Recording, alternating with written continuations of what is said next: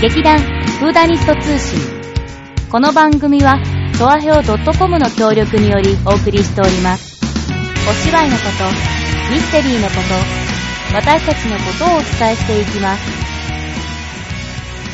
始まりました。劇団フーダニット通信、立花沙織と。さつまいもです。はい。今週はですね、はいはいはい。まあ、とうとうホール稽古始まりましたよ始まり。ましたね。で今週末は合宿にもみんなで行く予定となっておりそうまだ。目白押しだね。す。うん。うん。気づいて、何？私と同じ言葉しか繰り返してないけど、うん。何にも大したこと言ってないけど、すげえ大したこと言ったように言ってるでしょ。そりゃそうよ、ドドーン。なんでだよ。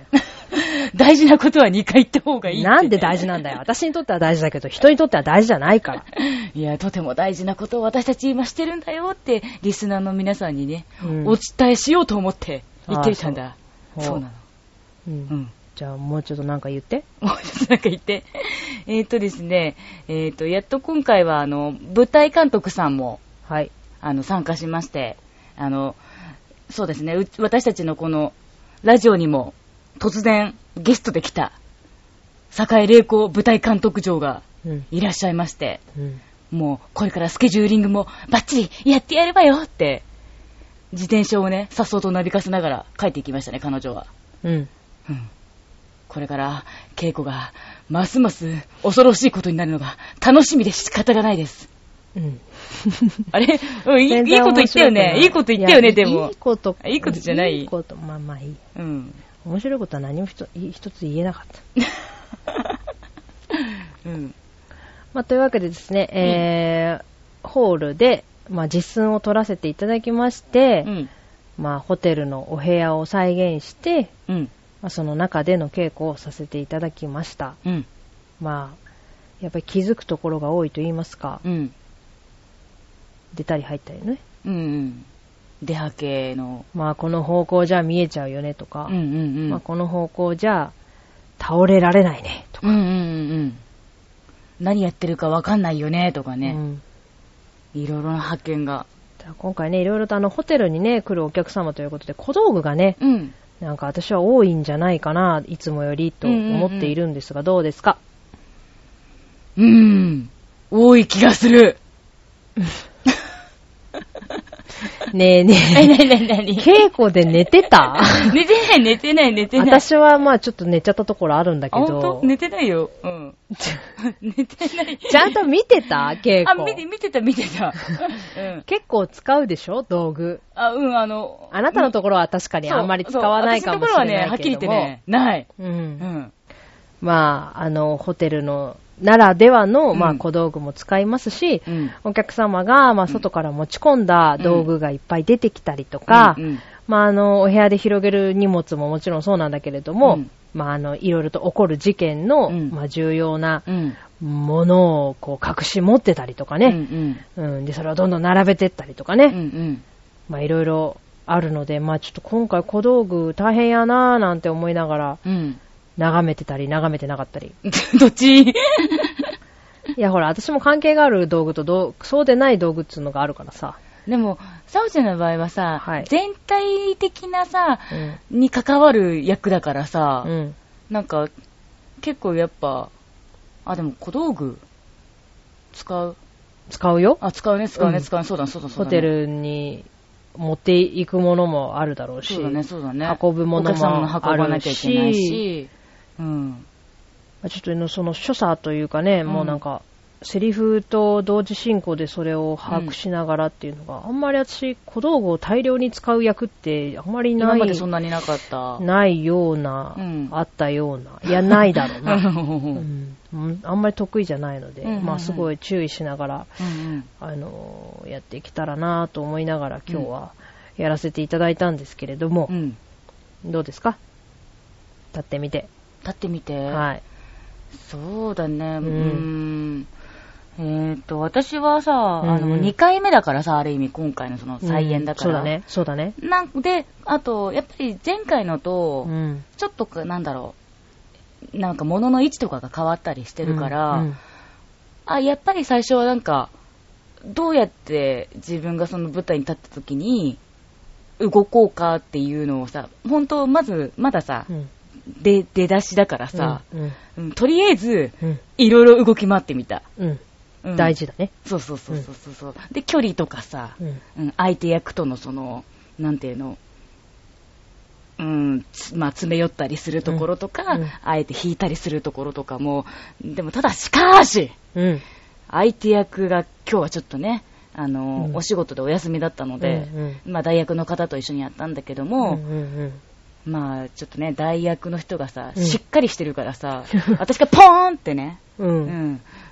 ん。押したんだけど押したんだけど、全然微動だにしないの。確あかに。れ？って、だからさ、何回もさ、もう揺らしたりもするんだけど、あ揺れないの。そうだね。お腹の肉が揺れただけだ。いやそこじゃ、そこは見ぽよんぽよんして。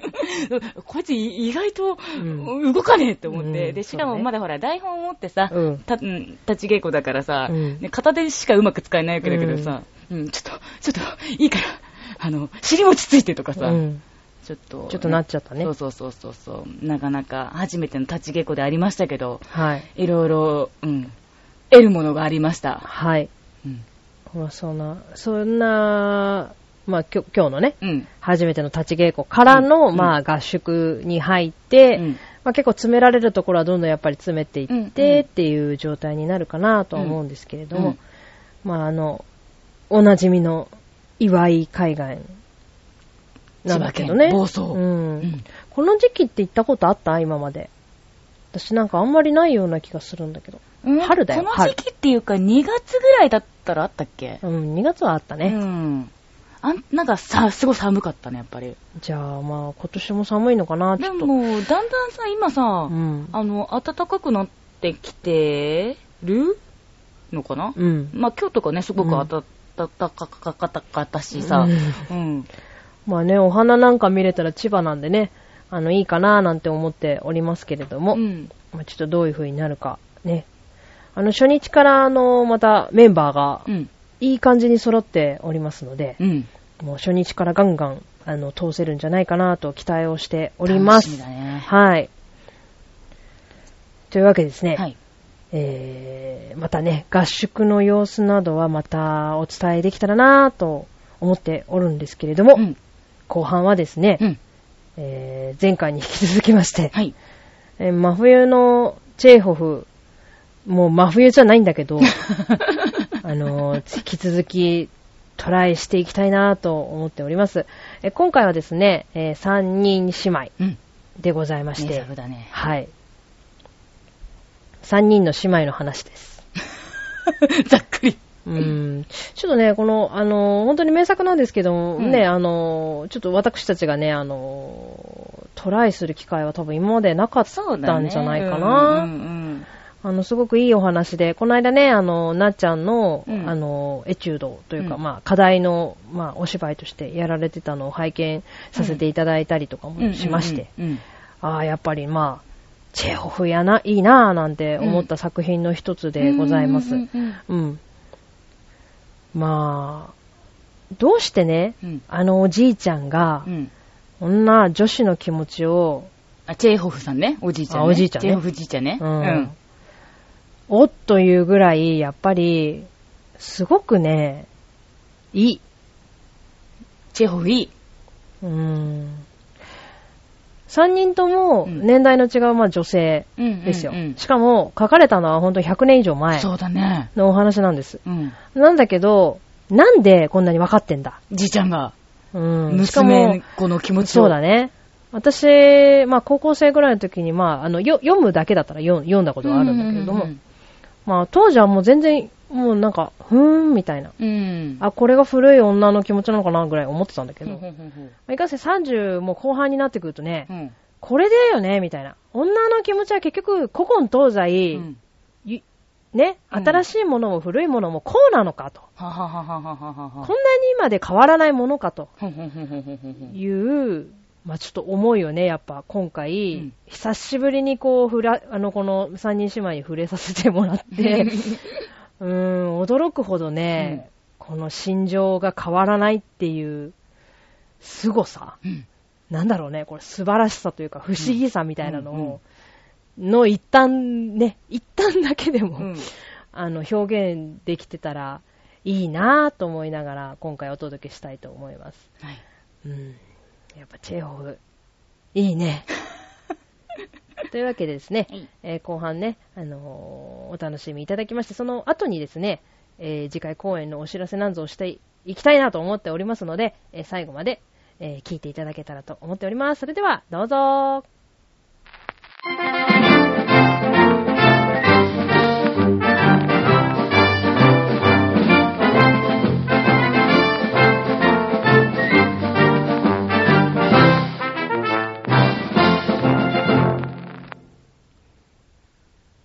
どうやら、この町じゃあの人だけだ。軍人が立っていくのを喜んでいるのは。よくわかるわ。この町も、これから空っぽになるわ。ねえ君、じきに戻るよ。どこへ行くの？町にちょっと用があって、それから友達を見送らなければ。違う。ニコライ、どうしてあんたは今日、そんなに気もそぞろなの？昨日、劇場のところで何があったの？1時間で帰ってきて、また君と一緒だよ。僕の最愛の人。君を愛してからもう5年になる。未だに慣れっこになれない。それどころか、僕には君がますます美しくなるような気がする。なんと、魅惑的な、匂うような髪の毛。なんとつぶらな瞳。明日、僕は君を連れてってあげよう。僕らは二人で働いて豊かになろう。僕の夢が蘇るんだ。君は幸せになれるよ。問題はただ一つだけ。ただ一つだけ。君が僕を愛してないこと。私にはどうにもならないの。私は、あなたの妻になるわ。低粛な、そして従順な妻に。けれど愛がないの。仕方がないわ。私、生まれてから一度も愛したことがないのよ。とても愛に憧れてきたわ。もう、遠の昔から。昼も夜も憧れている。なのに私の心は、蓋を閉めて、その鍵が見当たらない大事なピアノみたい。あなたの目、そわそわしてる。昨べ、まんじりともしなかったのです。びくつかされるような怖いことは僕の生活に何にもありはしてない。ただ、その見当たらない鍵が僕の心を災難で、まんじりともさせてくれない。何か言って。何か言ってみて。何を？ねえ何を？あたり一面、なんか謎めいて、古い子たちが佇んで、口も聞かない。何か言ってみて。何を？何を言えばいいの？何を？何か、もういいわ。もう、いいわ。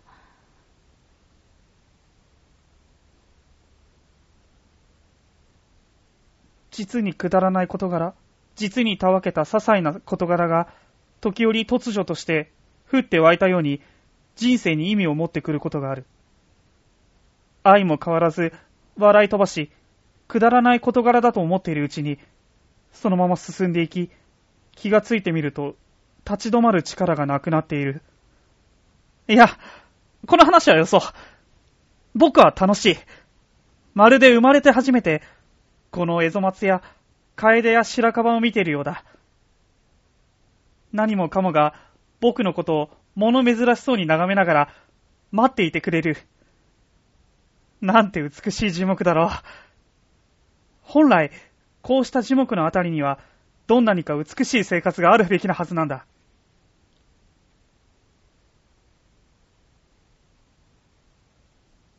行かなければならない。もう時間だ。ほら、あの木は枯れているけど、でもやはり、他の樹木と一緒に風に揺れている。そうだ。仮に僕が死んでも、やはり何とかしてこの人生に加わっていけるような気がする。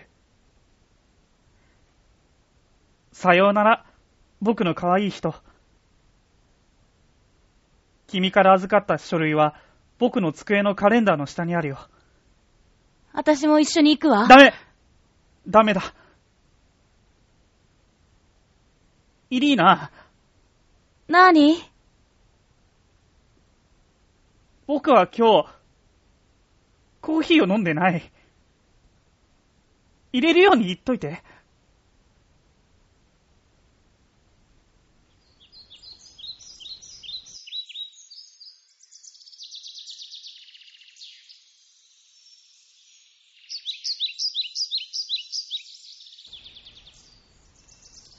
今みんなで話してるの。焼け出された人たちのために、すぐに救援会を作らなければって、いいでしょ？素敵な考えだわ。そもそも貧しい人たちを助けなければならない。それはお金持ちの義務ですもの。ボービックとソーボチカはぐっすりおねんねだわ。何事もなかったみたいにおねんね。うちは人が大勢、至るところ、どこもかしこもいっぱい。街じゃインフルエンザが流行ってるの。子供たちに移るんじゃないか心配だわ。この部屋からは火事が見えないから、気が休まるわ。そうね。私きっと髪がボサボサ。私が太ったってみんな言うけど、嘘よね。全然だわ。マーシャは寝ている。ヘトヘトに疲れて、かわいそうに。私の前でよくも座れたもんだ。立ってとっとと向こうへどうしてあんな老いぼれ置いとくのかわからないわ。ごめんなさい。私もわからないわ。ここにいたって何の役にも立たないわ。百姓女なんだから、田舎で暮らせばいいのよ。ずいぶんつけ上がっているのね。私はうちがきちんとしていることが好きなの。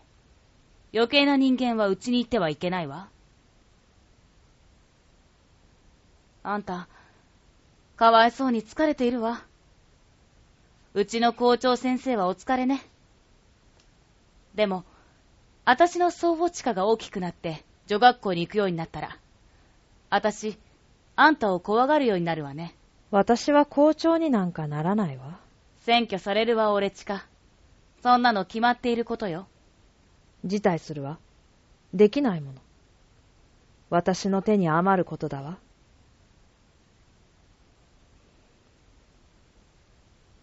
あんたは今、バーヤをずいぶん邪険に扱ったわね。悪いけど、私我慢できないの。目の中が真っ暗になったわ。許しておりゃ、許して。あなたを悲しませたくなかったわ。分かってほしいのよ。ねえ。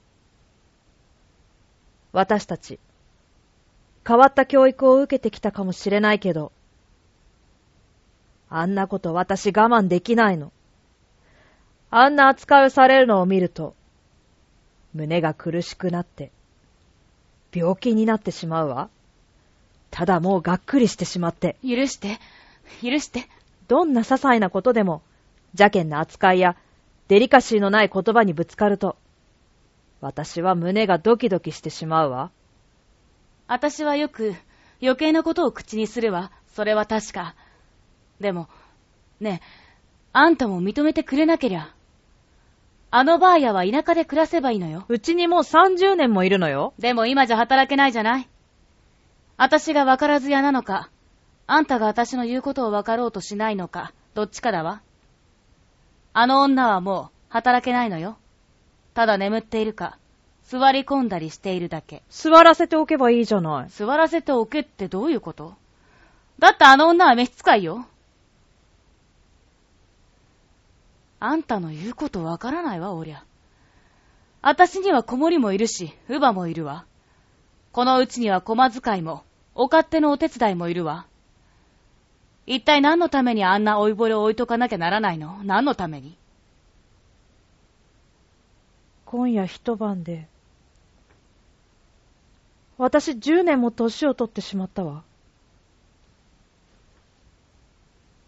私たちは話をつけておかなければね、おりゃ。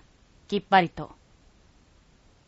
あんたは学校があり、私は家庭がある。あんたは教えるのが仕事。私は家事が仕事。だから、仮に私が召使いのことでとやかく言うときは、自分の言うことをわきまえている。自分の言うことをわきまえている。あんな老いぼれの泥棒女、くたばり損ないなんか、明日にもここにいられなくしてやる。クソババ、私をイラつかせる真似はごめんだよごめんだよまったく、あんたが下に映ってくれないと、いつまでも喧嘩ばかりしてそうだわ。嫌なこった。